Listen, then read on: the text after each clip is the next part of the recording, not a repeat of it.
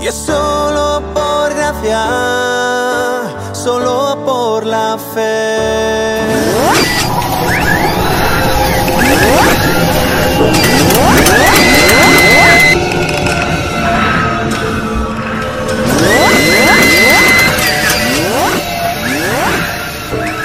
La, el título de, de la predicación de hoy sería Dios presente en tu vida. Hemos leído Hebreos 4, 12, 13, pero hoy se va a tratar ya, esta es la cuarta predicación de una miniserie que hice como introducción a, Hebreos 4, a Hebreos, perdón, al libro de Hebreos, y vamos a tomar el versículo 13 que dice, y no hay cosa creada que no sea manifiesta en su presencia, en su presencia, antes bien todas las cosas están desnudas y abiertas a los ojos de aquel a quien tenemos que dar cuenta. Para ponernos en un pequeño resumen de las predicaciones anteriores para poder entrar en contexto de la predicación de hoy. Eh, la primera predicación trató sobre que la palabra de Dios es la única regla suficiente, la única regla suficiente, segura e infalible. ¿De qué? De todo conocimiento, fe y obediencia salvadora. Es la fuente de verdad, es la fuente de felicidad, es la fuente de victoria, es la fuente de crecimiento, es la fuente de poder y es la fuente de vida. En la segunda traté o vimos, que es la palabra la espada de Dios. Y la palabra nos lleva, nos lleva a un tema principal que es el Evangelio, por el cual esta espada llega a dividir el alma, penetra hasta lo más profundo de nosotros, de nuestro ser, dándote a conocer tus pecados, la necesidad del Evangelio para tu vida. En la tercera, en la tercera predicación vimos que la palabra juzga tu mente y tu corazón donde están expuestos los deseos de tu corazón, donde dirige tu mente y cómo la tercera persona de la Trinidad trabaja en esa transformación, en esa regeneración de tu alma, de tu espíritu, dándote convicción de pecado y llevándote a los pies de Cristo. Y ahora vamos más allá. En esta última predicación de esta miniserie, como una introducción a la carta de Hebreos, si Dios lo permite. Vemos que hasta ahora ha estado hablando sobre la palabra, ha ido descubriendo y mostrando lo que hay en el interior de nosotros. Pero hay un cambio rotundo entre el versículo 12 y 13. Pasamos de estar hablando de la palabra de Dios a Dios mismo. Mientras que la palabra está descubriendo nuestro ser, vemos acto seguido que no hay nada que se le escape a los ojos de Dios. Esta predicación o este sermón lo vamos a dividir en tres partes. La primera parte será Dios es tu creador. Dios es tu creador. Dice así en el versículo, y no hay cosa creada que no sea manifiesta en su presencia. De aquí viene el título de este, de este punto. Dios es tu creador, no hay cosa creada. En la primera predicación les hablé que Dios ha creado todo el universo. La tierra, las personas, todo lo creó para su gloria y para Cristo. Nada creado se escapa a la presencia de Dios, porque Él es eterno, es omnipresente y omnipotente. En el punto A, como he dicho, eterno.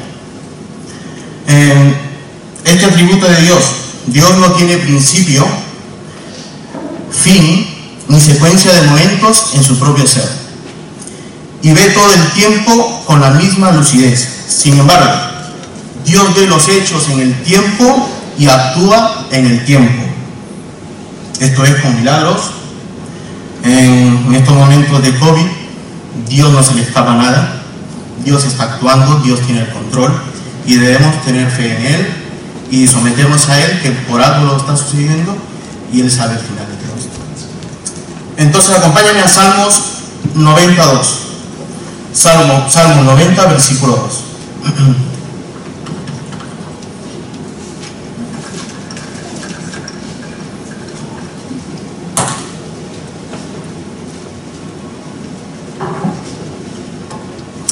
Dice así Salmo 92. Antes que naciesen los montes, y formases la tierra y el mundo, Desde el siglo hasta el siglo, tú eres Dios.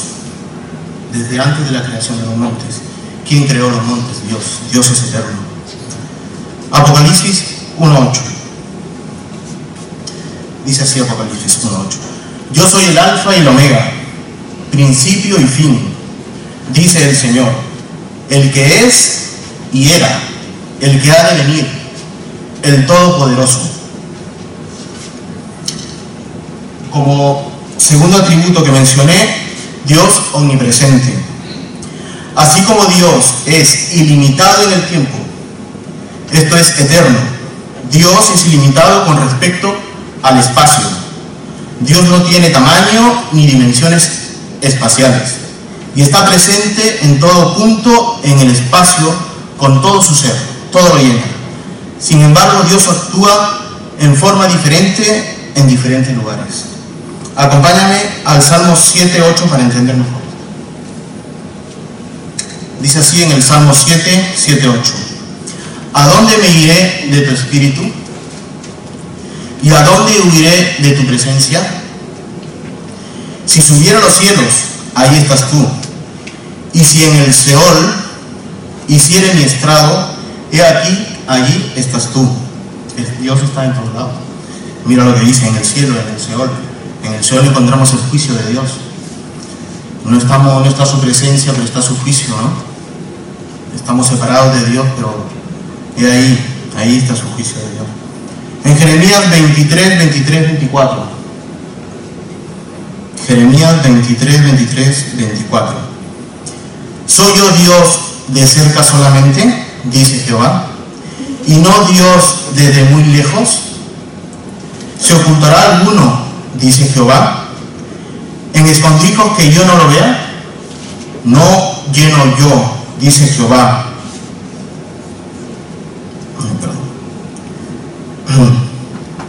¿No lleno yo, dice Jehová, el cielo y la tierra? Primera de Reyes 8.27. No está en, la diapo, si lo pueden buscar.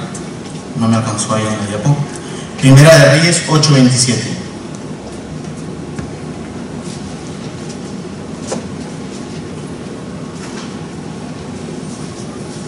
Primera de Reyes 8:27 dice, pero ¿es verdad que Dios morará sobre la tierra?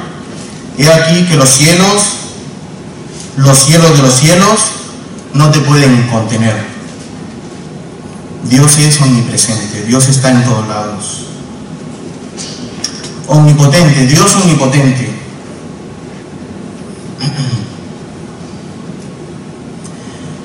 Quiere decir que Dios puede hacer todo o toda su santa voluntad.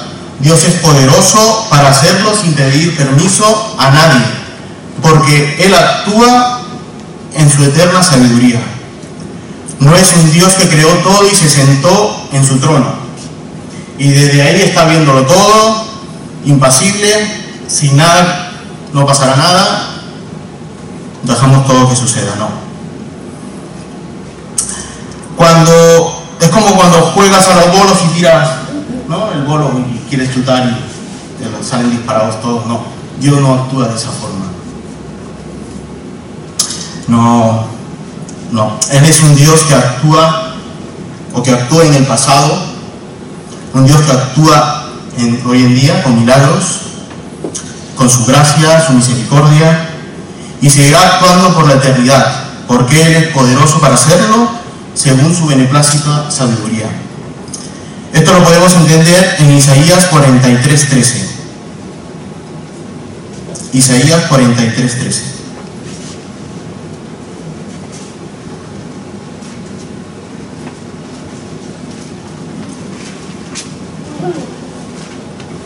Y dice la palabra. Aún antes que hubiera día, yo era, y no hay quien de mi mano libre. Lo que hago yo, ¿quién lo estorbará? En Mateo 19, 26.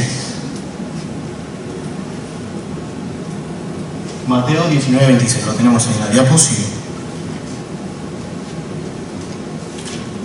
Y mirándolo Jesús les dijo,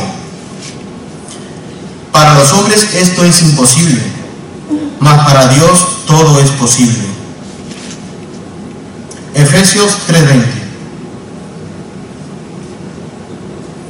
Efesios 3:20 dice, y aquel que es poderoso para hacer todas las cosas, mucho más abundantemente de lo que pedimos o entendemos, según el poder que actúa en nosotros. Para poder entender que nadie se escapa a su presencia, te daré dos ejemplos. Primero, como Dios en su inmensa sabiduría sabe todo lo que pasa a su alrededor y permite que Satanás se presente delante de él. No lo entendemos, no lo vamos a entender. Dios es sabio y Dios sabe por qué lo permitió. Así que acompáñame a Job 2, 1, 2. A Job 2, 1, 2. Aconteció que otro día vinieron los hijos de Dios para presentarse delante de Jehová. Y Satanás vino también entre ellos presentándose delante de Jehová. Y dijo Jehová a Satanás, con ironía, ¿no? Porque sabe dónde estaba Satanás. y le dice, ¿de dónde vienes? Respondió Satanás a Jehová y dijo, de rodear la tierra y andar por ella. Al punto que quiero llegar es que Dios está sentado en el trono celestial donde rige todo el cosmos que nos rodea, desde lo más alto del universo, donde deseamos estar algún día y verlo en toda su gloria, ¿no? A Dios. No solo permite la presencia de sus hijos, que algún día estaremos nosotros, sino que aunque no podamos entender, pero en su inmensa sabiduría y voluntad, Dios permite que Satanás se presente ante su trono. En el segundo ejemplo, Génesis 2.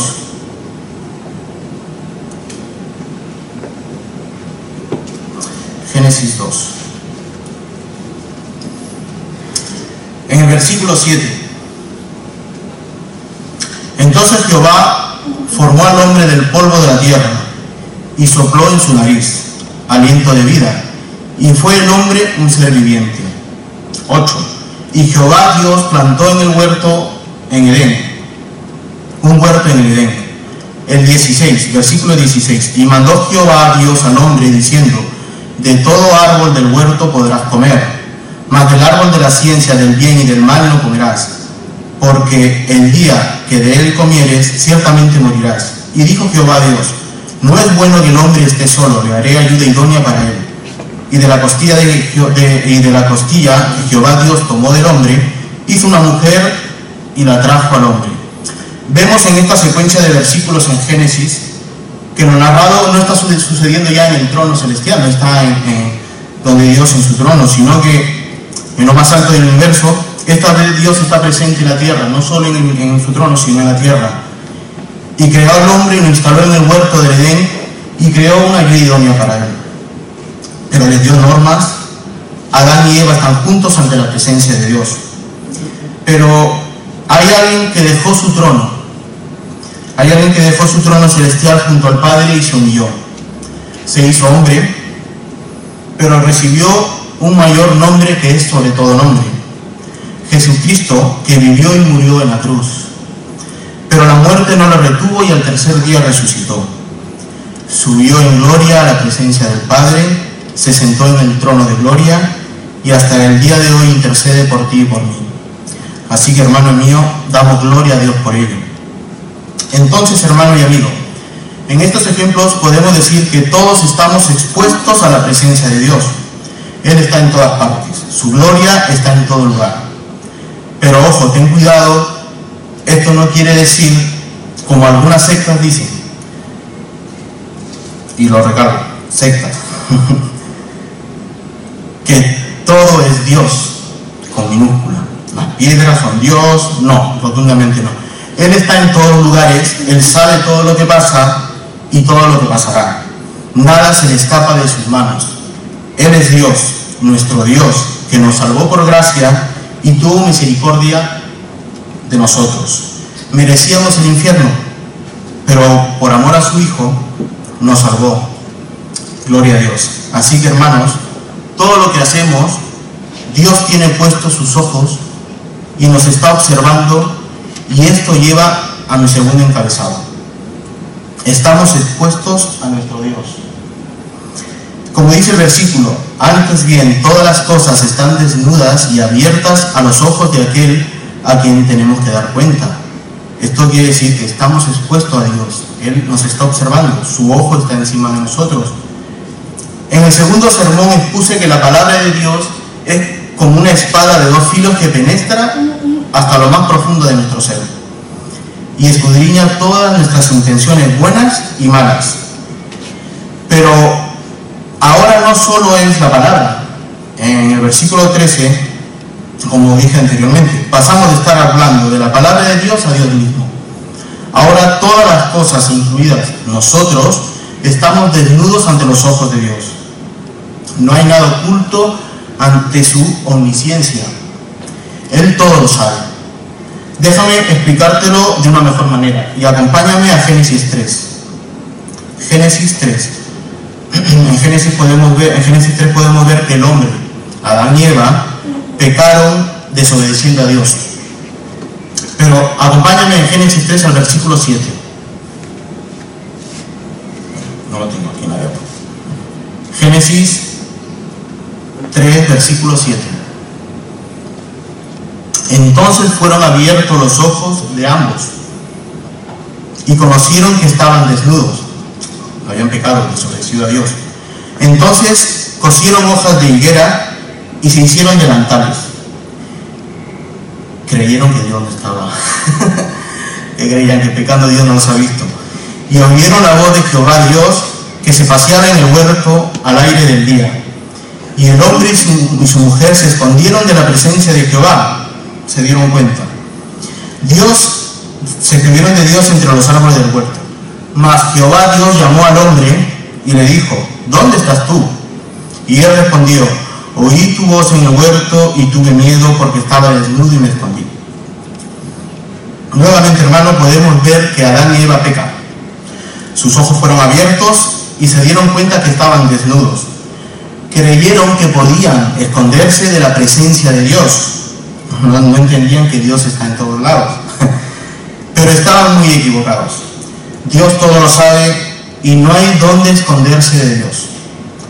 Recuerda la historia de Job, que por no obedecer a Dios creía que podía huir de su presencia, esconderse. Pero ¿qué pasó? finalmente terminó donde Dios quería, predicando el mensaje de arrepentimiento y salvación. Así es, hermana ni Job, ni Adán, ni Eva, ni nadie, ni nosotros podemos escondernos de la presencia de Dios y ocultar nuestro vivir, porque todo lo que hacemos, Dios nos está observando. Así es, amigo y hermano, es imposible para el hombre esconder sus pecaminosos motivos en los oscuros rincones de su corazón. Dios sabe, Él lo ve todo hasta la oscuridad es para Él como la luz. Así que, amigo, que hoy nos visitas, como has escuchado, no es posible esconder tus pecados a los ojos de Dios. El incrédulo busca huir de Dios, pero es incapaz de hacerlo. El hombre puede ocultarle a su prójimo sus pecados secretos, pero ante Dios el hombre queda descubierto y desnudo. Y hoy te traigo, al igual que fue encomendado a Job, un mensaje de arrepentimiento y fe para tu salvación. Así, hermano, amigo, Cristo murió por tus pecados. El Hijo de Dios vivo, que vino entre nosotros y vivió una vida justa, murió en la cruz, inocente y sin pecado. Amigo, Jesús es la luz de este mundo. Jesús es la luz para tu alma. Él quiere salvarte hoy, amigo. Él quiere que te acerques a Él, que lo busques. No importa el pecado que hayas hecho. Acércate a Él con fe, con arrepentimiento, con convicción de pecado y esperanza de salvación para tu vida. Amigo, no rechaces a Cristo, no rechaces su mensaje y acércate a Él. Escucha a Pablo en su carta a los Efesios no está en la diapo, así que me acompáñame a Efesios 2 y vamos a leer del 1 al 10. Efesios 2, del 1 al 10.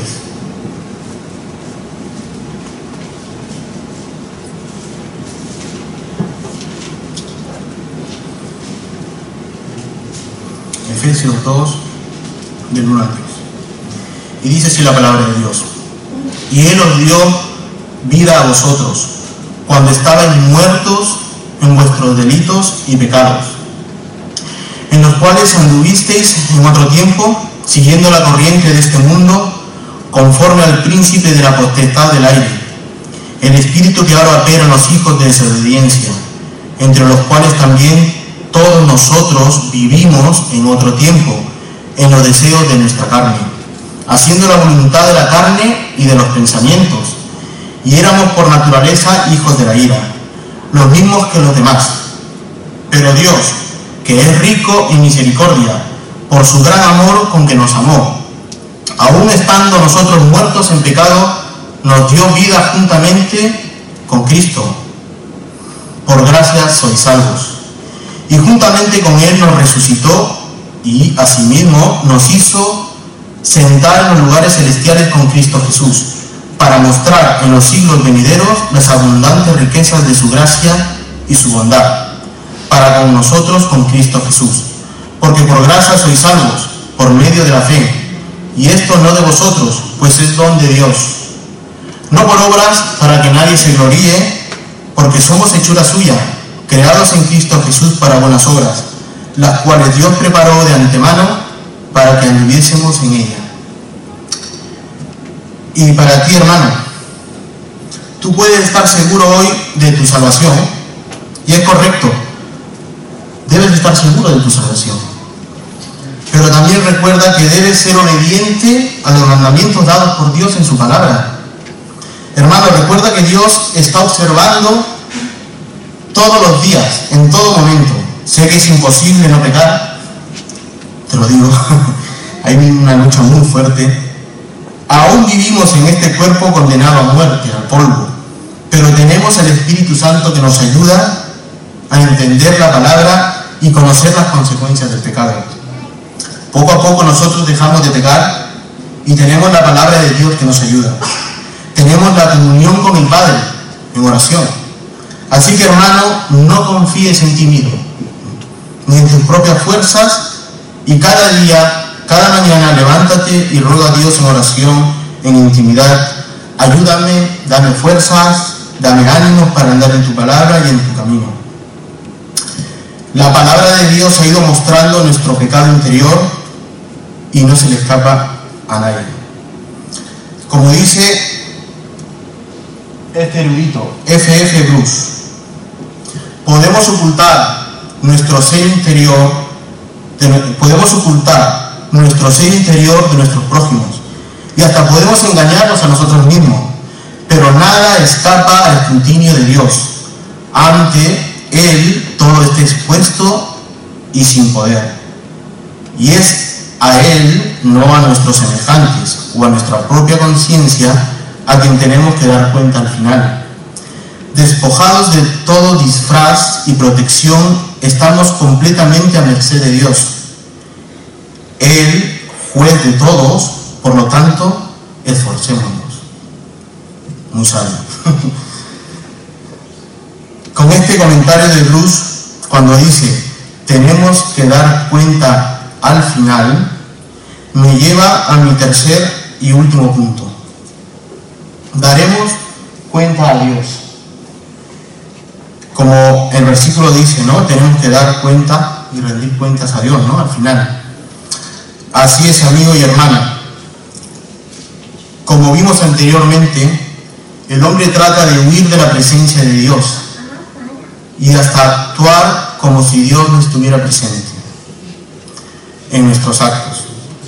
Así actúa diariamente el incrédulo como si no existiera Dios. Pero lamentablemente hay cristianos que también actúan así, entre comillas cristianos. Pero al final de todo daremos cuenta. ¿Y a quién tenemos que rendir cuentas? Pues tenemos que rendir cuenta a nuestro Dios creador, como puse el primer título, ¿no? Dios creador.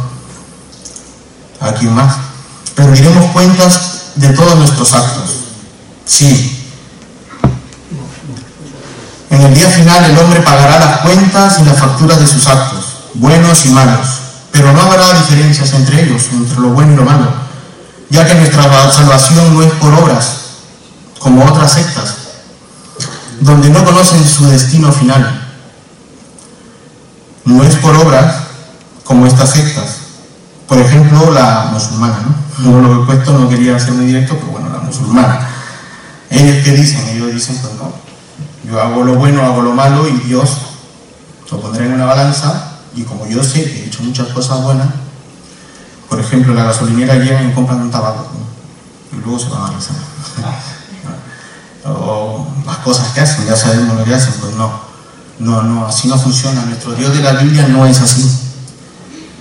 Nuestro Dios es santo y no actúa de esa forma, Él no quiere eso. Porque para poder llegar al cielo, a la misma presencia de Dios y disfrutar, y disfrutar por la eternidad junto a Él, solo es posible por un único camino disponible, que es Jesús. Si has escuchado bien, el único camino verdadero es Jesús. Y la palabra nos enseña ese camino.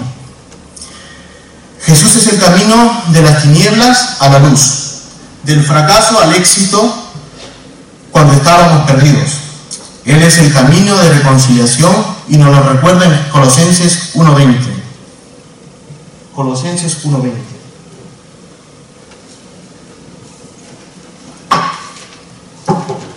Y dice así, Colosenses 1.20.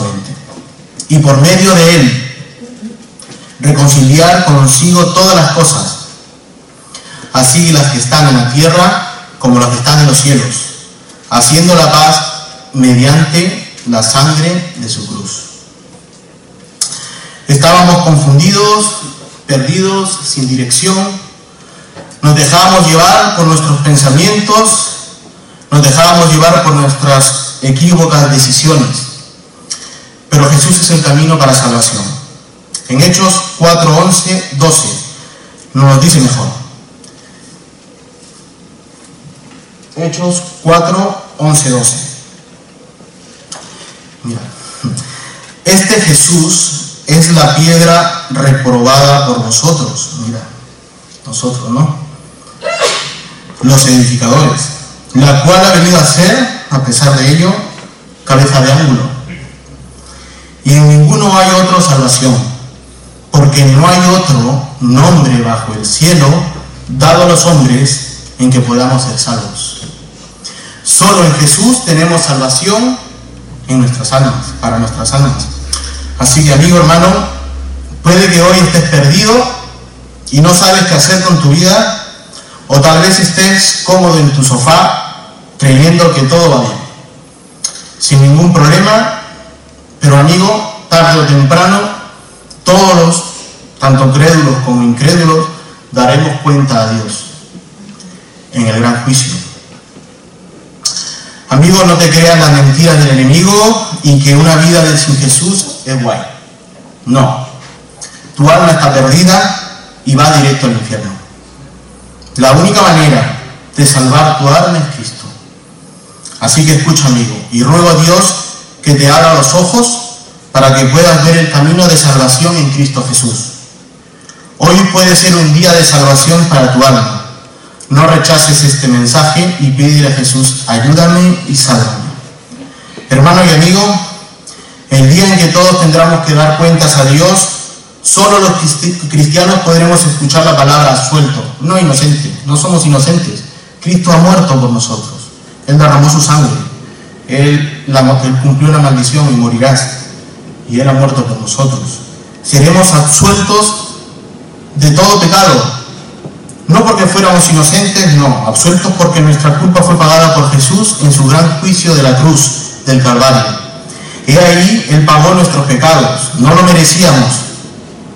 No buscábamos Él pagara nuestros pecados como ahora. No lo queremos. y lo rechazábamos.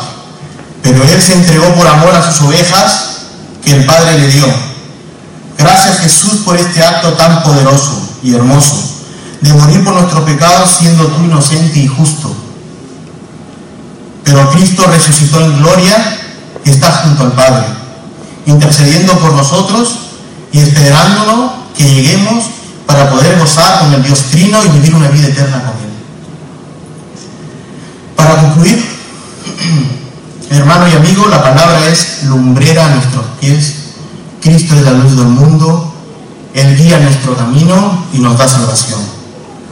La palabra nos juzga, sí, penetra hasta lo más profundo de nuestro ser, nos deja expuestos a los ojos de Dios, que todo lo ve, y no podemos escapar ante su presencia. Tarde o temprano daremos cuenta de todo lo que hemos dirigido nuestra vida, y solo habrá dos destinos. El infierno, donde vivirás, vivirás eternamente apartado de la gloria de Dios, y su justicia estará siempre presente ahí, y será el chirriar de los dientes, ¿no? Qué duro. El otro camino, que ya conocemos, como ya dijimos, que es Cristo, quien te da la absolución y perdón de pecados. Es mi deseo que hoy medites en todo esto y te acerques a Cristo en arrepentimiento y fe y le, diga, y le digas, heme aquí. Y para dejarte una meditación y terminar, R.C. Pro, los que lo hayan conocido, dice, no podemos cambiar a Dios, Él es inmutable. Si hay que hacer cambios, debe hacer en nosotros. Así que oremos, nos ponemos de pie, oramos. Y mientras que oramos, meditemos de este mensaje, los que hayan, no hayan escuchado su palabra, pues, y dice así. Tu palabra, solo en Cristo Rey, al sea la gloria.